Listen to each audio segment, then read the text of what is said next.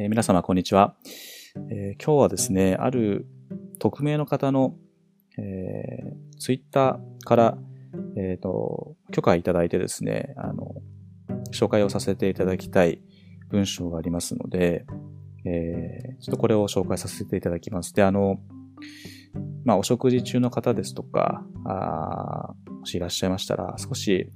内容がですね、えっ、ー、と、若干リアルなものになるので、えっ、ー、と、ちょっと、15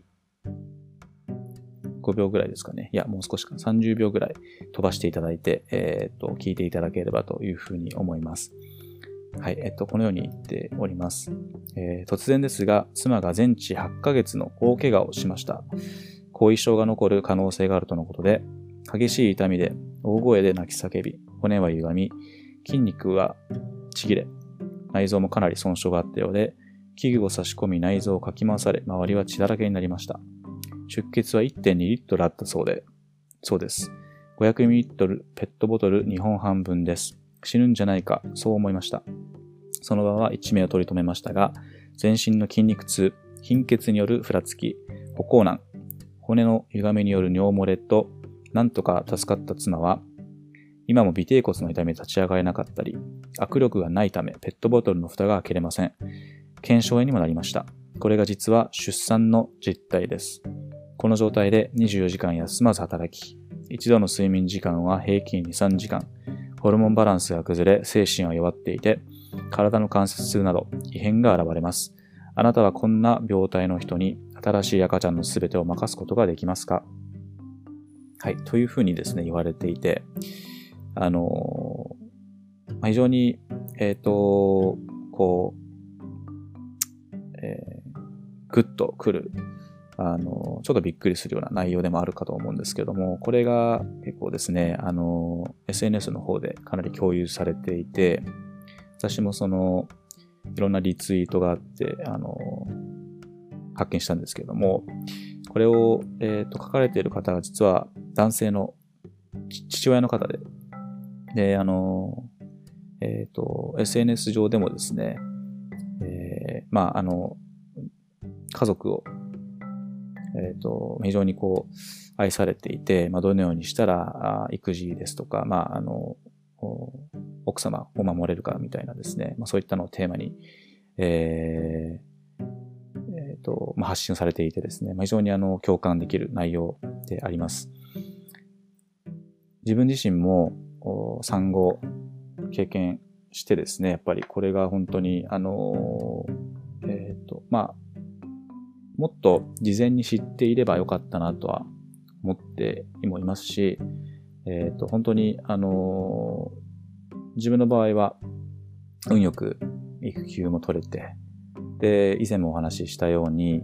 あの、二人目の時は台湾で、えっ、ー、と、産んで、2、3、2ヶ月ぐらいですかね、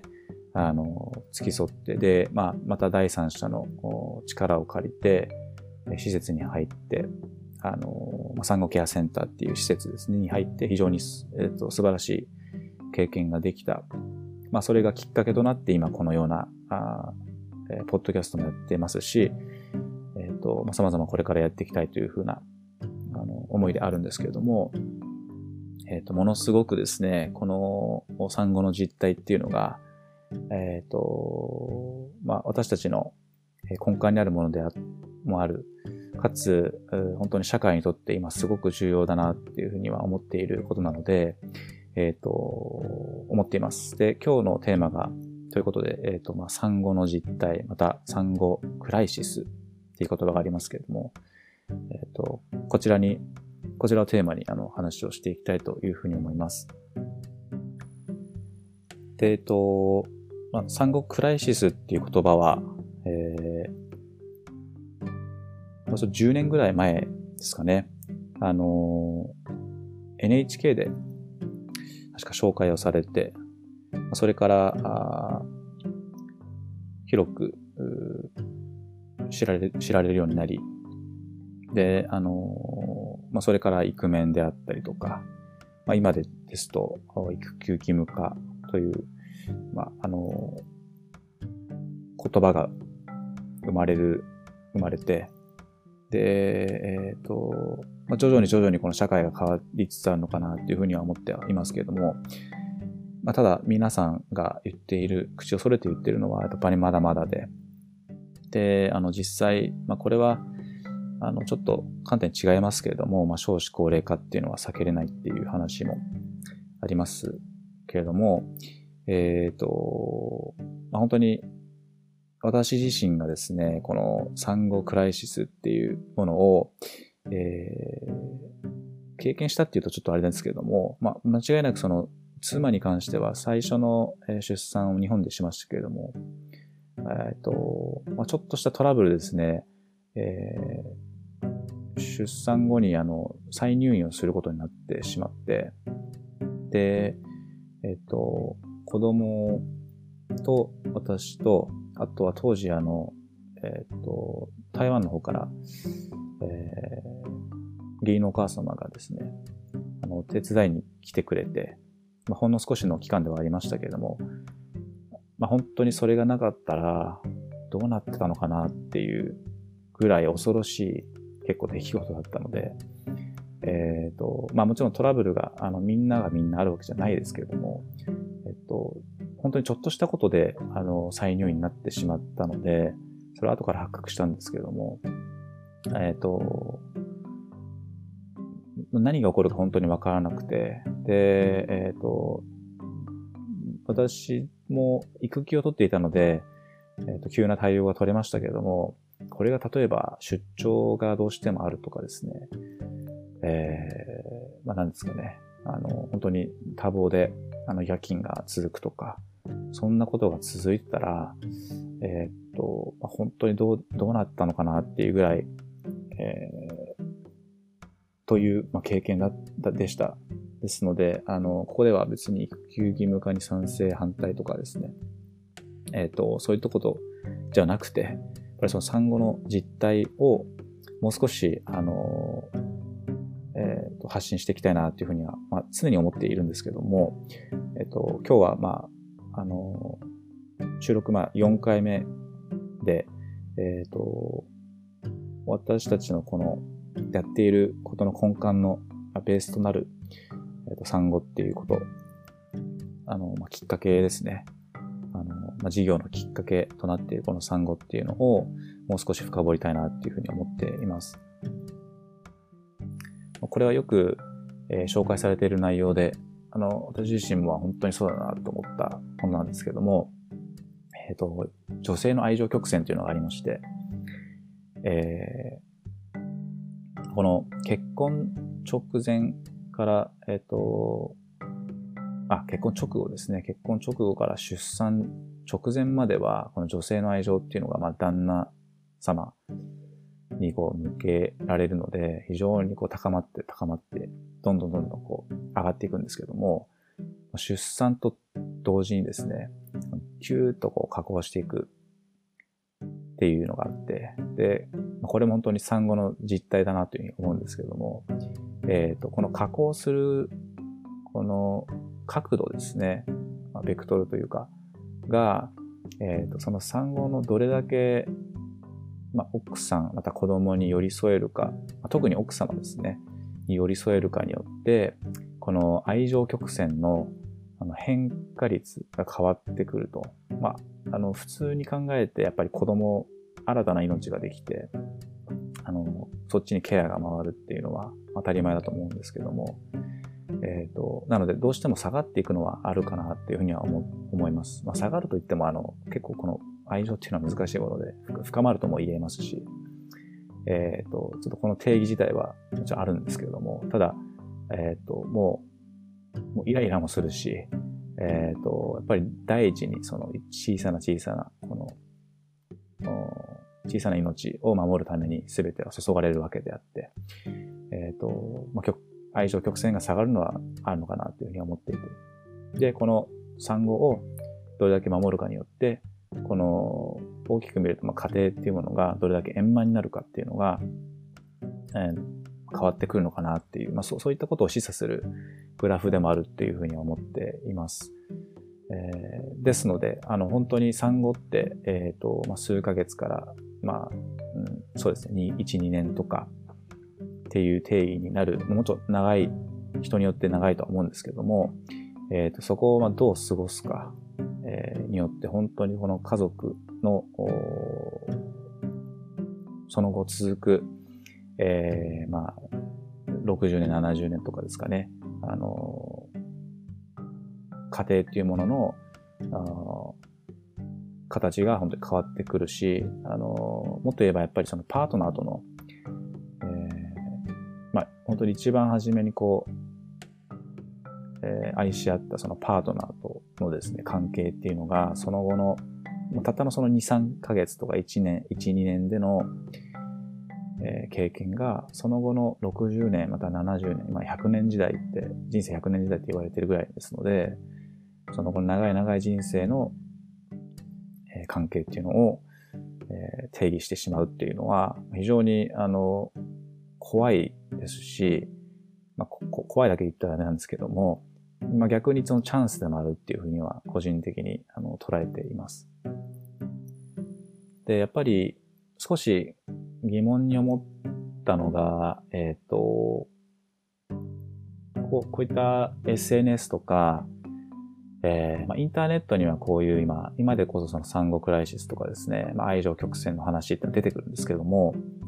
えっ、ー、と、まあ、当たり前といえば当たり前かもしれませんが、その行政のですね、例えば、あの、産前の、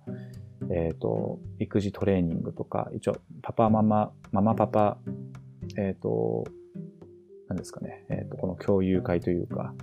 あの、産むにあたっての準備の段階でのこの行政からの、あの、助産婦、助産師の方が来て、で、いろいろと教えてくれるような、まあ、講座みたいなのもありますけども、そういったところに参加、私たちもしました。でもそこでは、あまりそういう、やっぱり、えっ、ー、と、もちろん産後クライシスって言葉も出ませんし、あの、愛情曲線とか、まあそういった話もちろん出なくてですね、まあどちらかというと淡々と、えー、沐浴の仕方ですとか、おむつの変え方、えー、というう指導しかほとんどなかったので、まあどちらかというとこう、ちょっと、まあ不和というか、えー、楽しい時間ではあったのかなって思うふうには思います。でも、あの、そこで、なんでこう、もうちょっと産後のこの実態みたいなものに触れないのかなっていうふうにはまあ思ったんですけども、えーと、結構その文化的な要素もあるのかなと思っていて、なんか、あの、えっ、ー、と、まあ、今の時代的にも、他の人の、えー、家庭の、家庭に踏み込んじゃいけないですとか、あまりその、なんかおせっかいにも感じてしまうのかもしれないですし、あまりあの言い過ぎると逆にネガティブな印象を与えてしまって、えー、っていうのがあるのかなとか思うんですけれども、えっ、ー、と、ある、あの、まあ、私たちが、えーと、妻と一緒に参加した、その、えっ、ー、と、講習会、講座でですね、まあ、最後の方で、あの、助産師の方が、えー、一言言ったのが今でも覚えていて、その沐浴の仕方とかですね、おむつ替えの仕方以上にこう覚えていたのが、えっと、まあ、ちょっとこれは今後またあの触れたい話でもあるんですけども、えー、不正だよっていうふうにすごく強めに言われていてですね、結構踏み込んだ感じで、あの、ガラ、ガッとこうなんか雰囲気が一気に変わったのを覚えてるんですけども、あの、えー、まあ、産後、あの、えっ、ー、と、里帰りで出産、また、あの、実家に帰って、子供の面倒をまあ1ヶ月2ヶ月見るっていうのが、なんか結構当たり前だなって自分でも思っていたし、えっ、ー、と、まあそんな人も多いんだろうな、みたいな感じで話聞いてたんですけども、で、その助産師の方も、まあ、それを前提に話をされていて、えー、まだまだ育休を取る男性も少なかった時でもあったと思いますし、そういったのはあまり社会的にも話されてなかったので、そういったのもあると思うんですけど、本当に特にあの、あとにかく、えっ、ー、と、早めに、あの、実家から帰ってきなさいと。一緒に、えー、子供の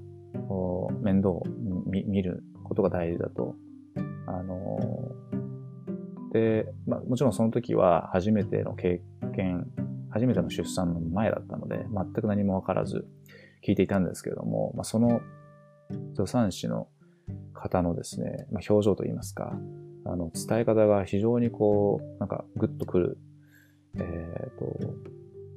あの、話し方だったので、すごく覚えているんですけども、あの、まあ、それがあったから自分の行動が変わったかどうかっていうのは本当わ、まわからないですけども、少なくとも今でもですね、こうやって話し、話しているぐらい、まあ、結構いろんな方にこれはあの話をしているんですけども、それぐらい心に残る。あの、なんか情報っていうのは、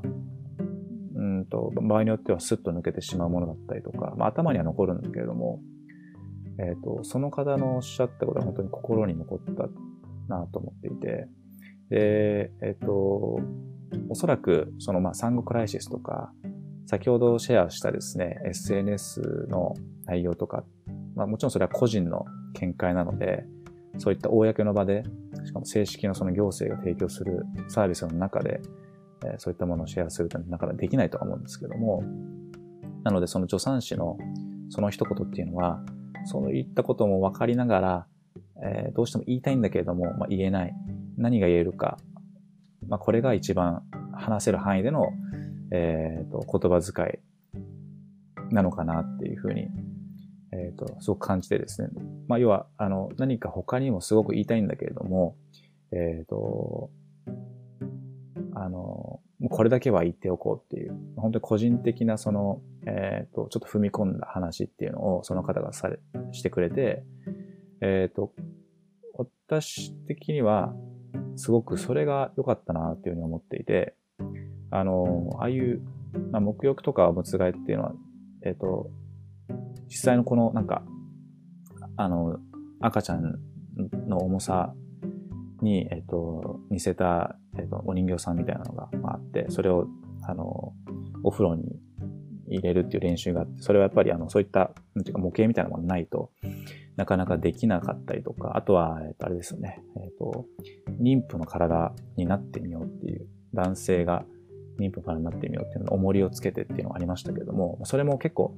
半分こう、あの、結構エンターテインメント要素が、あの、大きいので、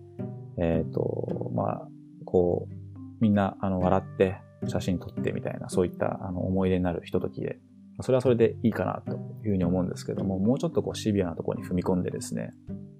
えっ、ー、と、やっていかないと、うん、いけないのかな、なんていうふうには、今振り返ってすごく思っていて、ただ、あの、どうしても日本の文化とか、あとは、その、仕組み的に、えー、できないっていうところもあるんだろうなっていうのはすごい思ってはいます。ある、えー、方の SNS でもですね、コメントをある時いただいたのが、えっ、ー、と、が病院でその産んだ直後に旦那さんを一人だけ個室に呼ば呼んで、で、えっ、ー、と医、医師の方から、あの、こう、なんか、まあ、余命宣告じゃないですけども、えっ、と、もう、さあの先ほどシェアしたですね、あの、えっ、と、SNS のお話みたいに、ちょっと旦那さんを煽るみたいなことも必要なんじゃないですかっていう、まあ、それが逆にあのサービス化するといいですねっていう、えー、方もいらっしゃったぐらいでした。結構よく考えると、やっぱり文化的な部分っていうのは非常に強いのかなっていうふうには思っています。と、台湾で、えー、ある時ですね、まあ、ちょっとこれは飛躍した話になってしまうかもしれないんですけれども、あの、靴紐がほどけていて、そのままあの、僕が、えっ、ー、と、電車に乗って、えっ、ー、と、電車乗っていたんですけども、そしたら、ちょうど遠くの方にいるおばあ様が指摘をしてくれてですね、ほどけているよってことで、もちろんそれはあの、危ないからっていうことだと思うんですけれども、えっと、正直こういうことってあんまり東京だと経験してないっていうか、やっぱりあの、電車の中で、えー、席を譲る譲らない問題っていうのもあるぐらいなので、なかなかあの、そういう思いはあるんだけれども、なんか声を、声にしちゃいけないし、できない、ちょっと勇気が出ないとか、そういう雰囲気っていうのが、えっ、ー、と、それは別にと個人が悪いんではなくて、そういうその雰囲気みたいなのがやっぱりあるのかなというふうに思っていて、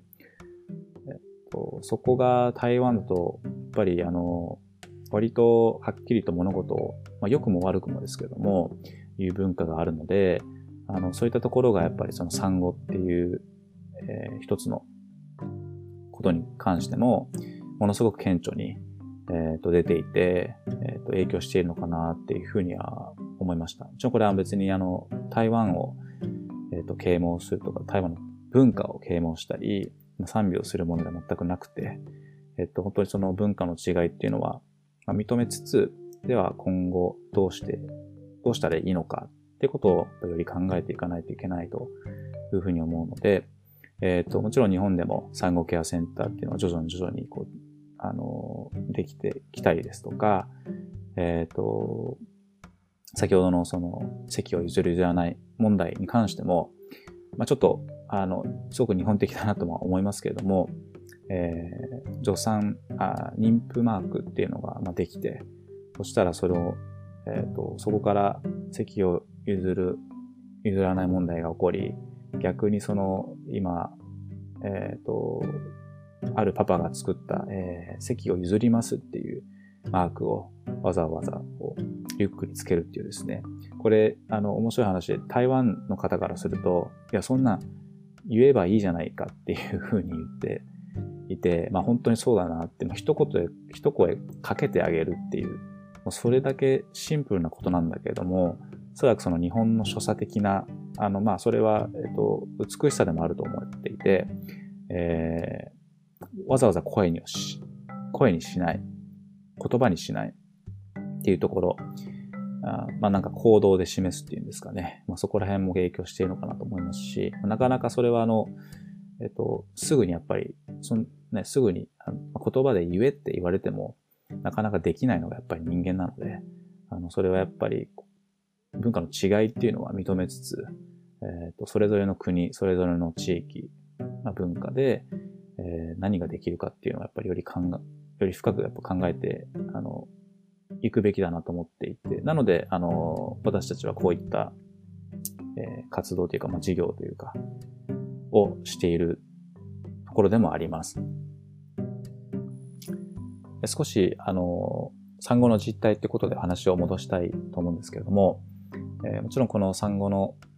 産後クライシスとかですね、あの産後の大変な状況っていうのは、えーまあ、バンコク共通なもので、えっ、と、アメリカでですね、えっ、と、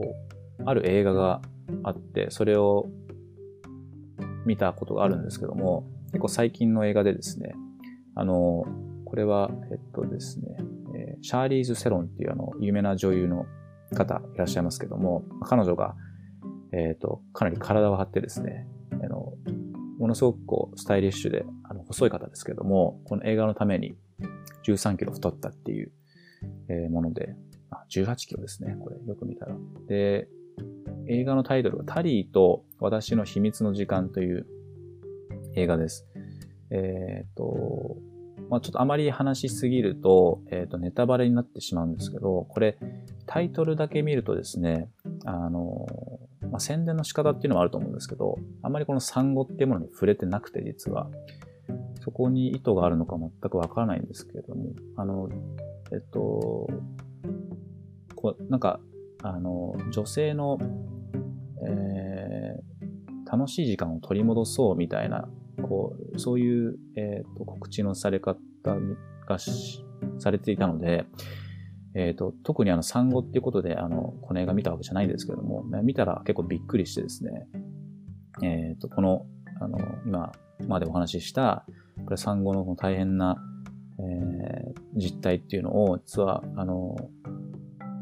すごく、まあ、あの、ちょっと遠回しに、えー、表現をしている、えっ、ー、と、ストーリーでした。話ちょっと踏み込みすぎるとネタバレになってしまうので、そこは避けますが、えー、間違いなく産後の話っていうのはメイン、メインテーマになってきています。で、この映画のですね、あの、批評、あの、レビューなんか見ていても、やっぱりこれ賛否あって、えーあれだけ物事はっきり、こう、白黒つけるような、あの、アメリカ社会であっても、これはちょっとですね、えっ、と、表現しすぎだとかですね、はたまた、いやいや、これはもう、あの、社会にとって非常に大事なんだと、こう、こういう女性が、やっぱりた多くいて、えー、非常に悩んでいるんだっていうふうにコメントしている方もいますし、うんと、そうですね。あの、本当に捉え方っていうのは様々なんですけれども、えー、あと、この映画であるからこそ、やっぱりその表現の、あの、表現の自由っていうのが担保されていて、先ほど話した行政の、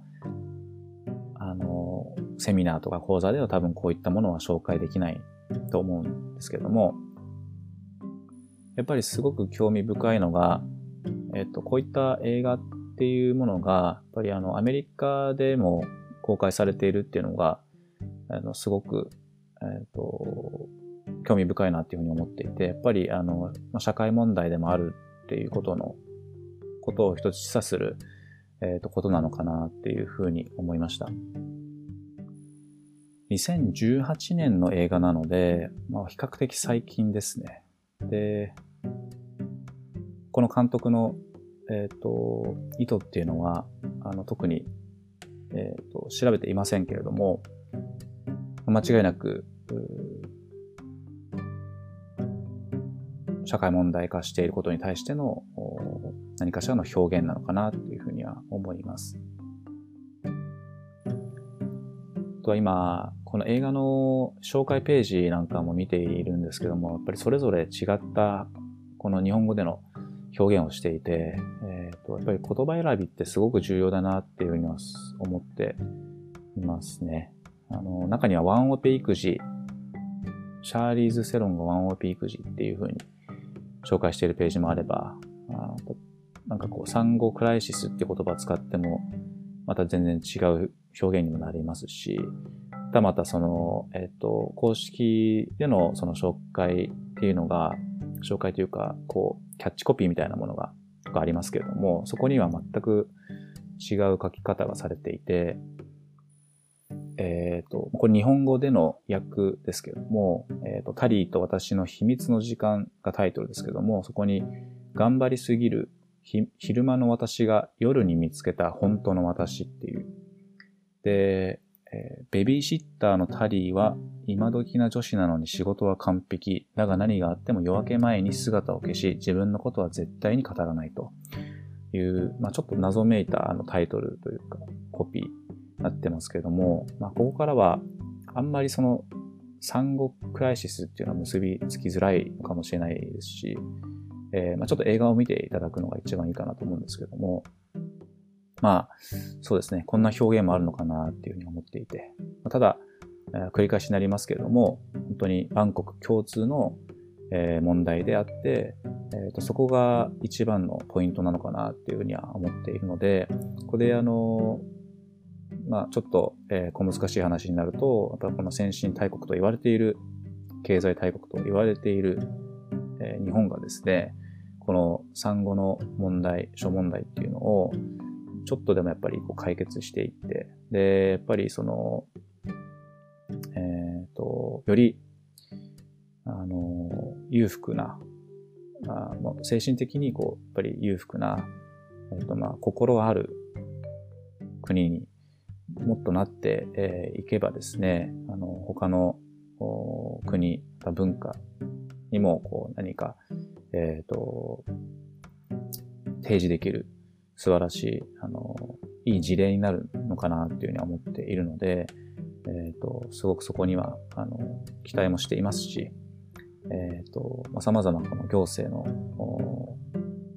に恩恵を受けている部分もやっぱりありますので、様々な、あの、助成金とかですね、えっ、ー、と、まあ、子供を産むのに、日本だと、あの、助成金、あの、出て、もちろん足りないっていう方も中にはいらっしゃると思うんですけども、これアメリカですと、もう全部実費だったりとか、あの、もっと子供を産みにくい、そもそも産む段階でよりハードルがある国っていうのはやっぱ多々あるので、日本ですとその産後は大変っていうのがありますけども、もう産前からやっぱ大変な国っていうのもあるわけで、そこはやっぱりあの、えっ、ー、と、しっかり、えー、こう、仕組みが、あの、しっかり、しっかりされている部分もやっぱありますので、ちゃんと認識をしていかないといけないなっていうふうには思いますね。はい。また、なんか話があちこち行っちゃっていて申し訳ないですけれども、えっ、ー、と、また、最近、えー、この、よくニュースで、えー、ニュース見ているとですね、この産後の、あーって思わずこう嘆いてしまうことがよくあるんですけども、特にその、芸能人の、えーとまあ、離婚騒動ですね。あまりここは触れたくないですが、えっ、ー、と、やっぱり、すごく象徴的で、えー、まあ、結婚までは、あの、すごく熱愛、あの、されて、もちろんこれは報道上なので、あの、実態は、あの、わからないですし、勝手な、あの、想像はしませんけれども、その後、子供がお授かり生まれて、で、えっ、ー、と、まあ、離婚に至ると。で、今回も、あの、個人名は出しませんけれども、やっぱり同じような、えっ、ー、と、ニュースが流れてですね、えー、そこに書かれてあったコメント、これはあくまでもコメントで報道なので、えっ、と、ですけれども、あの、やっぱり子供が生まれて、奥様の方があ精神的にすごくやっぱ大変で、でそこで、えっ、ー、と、旦那様のサポートがなく、えっ、ー、と、この、今回の場合は、まあ、旦那様が、あの、えっ、ー、と、ゲーム、ゲームをしすぎてですね、ゲームに没頭するっていう、あの、まあ、ゲームが悪いかとかじゃなくて、やっぱりその、やっぱり奥様の精神的なこの支柱に、支柱というか、サポートですね、をしないか、しなかった。なので、えっ、ー、と、今、離婚されたかどうかわかりませんけれども、そういった騒動な、騒動というか、まあ、ニュースになってるっていうのがあって、えー、なんかこう、本当にあの、これは事実じゃなかったとしても、実際そういった方っていうのは、本当に世の中多くて、で、産後クライシスっていう話に戻すと、あの、まあ、私自身もそれはあの、危機感をやっぱり感じたからこそ、えっ、と、このことを、この、ポッドキャストやっているわけであって、あそういうふうにおっしゃってる方、あの、多く SNS とか、あの、まあ、著名な方でもやっぱいらっしゃいますね。なので、えっ、ー、と、ここは、あの、避けれるんであればやっぱ避けるべきだと思いますし、やっぱり中にはその、いや、それはもう相性だとかですね、いう方もいるんですけども、まあ、一番は、もう当たり前ですけども、子供にとってやっぱりその、パートナーが、お父さんお母さんが円満、円満で、えー、うまくやっている。もちろん喧嘩はある、仕方ない部分もあると思うんですけども、あの、そこは自戒を込めて、えー、本当に、えっ、と、もっともっと、あの、自分自身も、えー、まあ、頑張るって言ったらあれですけども、頑張るのもそうですけども、よりそういったことを発信していく、ある意味、その使命というか、やっぱ自分は、あの、本当に運よく、いろんな人に守られて、えー、今こうやって、あの、まあ、こういう配信もできますし、えっ、と、自分自身がこう家庭を守ろうっていうふうに思えているので、えっ、と、そこはですね、やっぱりその、経験されて、えー、あの、まあ、産後クライシスを乗り越えられた人たちっていうのが、あの、より発信をしていくっていうのがすごく重要だと思うし、周りにそういった困ってる人がいたら、えー、手を少しでもやっぱ差し伸べてあげて、あの、そうですね、まあ、少しこう踏み込んでやっぱ話っていうのをしてあげるっていうのも場合によっては大事なのかななんて思いながら日々、えー、生活はしています。ちょうど昨日も、えっ、と、少し天気があの暖かかったので、昼間、あの、近くの公園に、えー、家族と少しだけ、えー、外に行ったんですけども、あのえ、ベンチにですね、えー、おばあちゃんが座っていて、一人で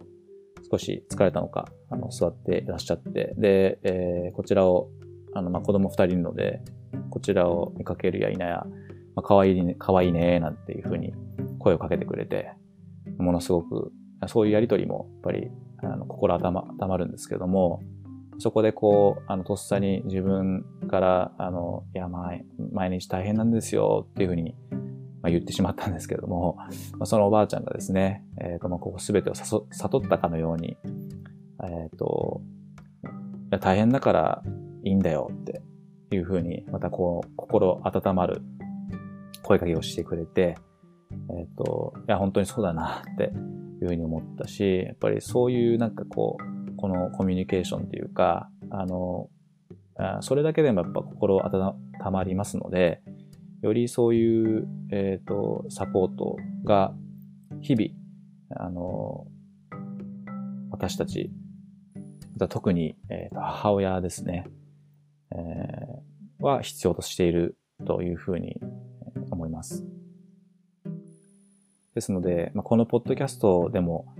あの、それは男女隔てなく、少しでもこの産後の大変な中での寄り添い、寄り添う姿勢っていうのを、えー、声を通して表現できたらなと、表現できたらいいなというふうに思っております。はい。ということで、本日も、えー、っとですね、最後に、えー、っと、まあ、著名人等の名言、言葉を紹介したいというふうに思います。今日はですね、えっと、ドリー・パートンというアメリカの女性でシンガーソングライターをされている方でして、これは私も初めて知りましたけれども、えっ、と、Always Love You っていうあの有名なあの、ホイットニー・ヒューストンが歌ってる歌がありますけれども、これが実は彼女が、えっ、と、作った曲ということですね。で、ホイットホイットニー・ヒューストンはカバーを、その曲のカバーをして、えー、大ヒットしたっていうことだったと思うんですけども、このドリー・パートンが言った言葉を紹介したいというふうに思います。えー、笑わない人に出会ったら、あなたの笑顔を与えましょう。はい。このように言っております。はい。では、えー、本日は以上となります。このポッドキャストではですね、代表の私山崎がメインで、産後の生活を中心に、家庭、仕事、また育児の話を織り交ぜてお届けします。皆様の産後の生活にほんの少しでも癒しをお届けして、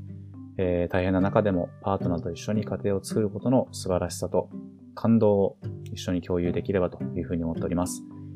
様々 SNS をやっておりますので、えー、プロフィール欄にリンクと貼っておりますので、どうぞよろしくお願いいたします。また、よろしければですね、え、コメントやご要望など、ハッシュタグ、スナッグ、snugg で、えー、ツイッターに投稿いただけましたら、今後の配信でピックアップなどしていきたいというふうに思うのと、え、何よりも私の、えー、励みにもなりますので、えー、どうぞよろしくお願いいたします。では、ありがとうございました。